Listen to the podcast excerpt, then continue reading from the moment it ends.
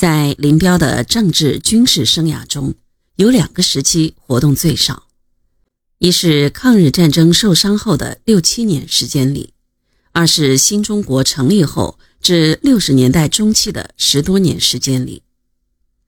这两个时期都有一个共同的现象，就是往往在他活动最少的时候，也正是他新的崛起的时候。抗战中的养伤休闲。为他在抗战后在东北大展宏图奠定了基础。五六十年代的长期疗养，也为他日后在中国政治舞台上炙手可热、呼风唤雨准备了条件。真应了“三年不飞，一飞冲天；三年不鸣，一鸣惊人”的俗语。一九五八年当上中央副主席。一九五九年庐山会议偶尔露峥嵘，都表明林彪一鸣惊人的时候到了。但是林彪抛头露面的时候并不多，更多的时候还是在毛家湾的深宅里蛰居着。庐山会议，他帮了毛泽东的大忙，在林彪看来，这还只是一次试探，他还要总结，还要揣摩毛泽东。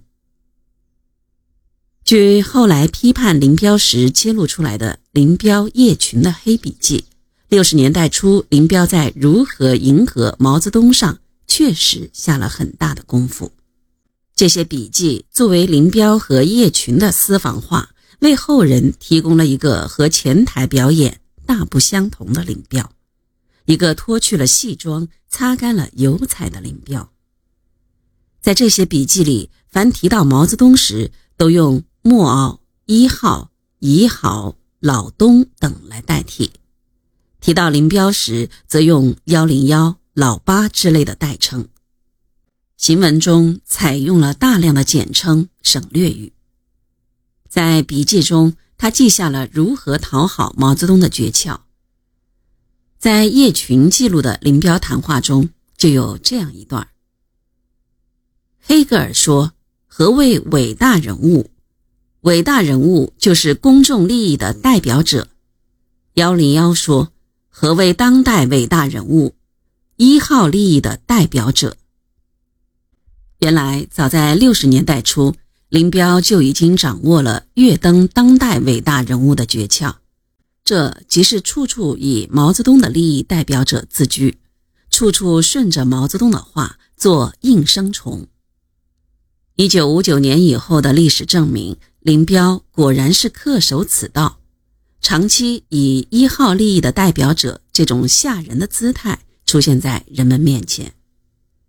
在另一则笔记中，林彪说的更露骨：要把大庸大顺作为总诀，要仿恩格斯之于马克思，斯大林之于列宁，蒋介石之于孙中山，跟着转。乃大窍门所在，要一步一趋，得一人而得天下。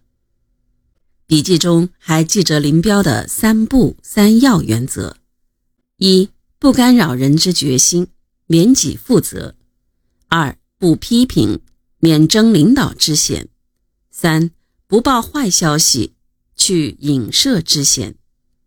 三要是：要响应，要表扬。要报好消息。叶群在笔记上还记着林彪在另一次提到的三不主义：不负责、不谏言、不得罪。笔记中还写着诸如“闭目养神，照上面办，面带三分笑”之类的话。这就是林彪作为副主席的领导艺术。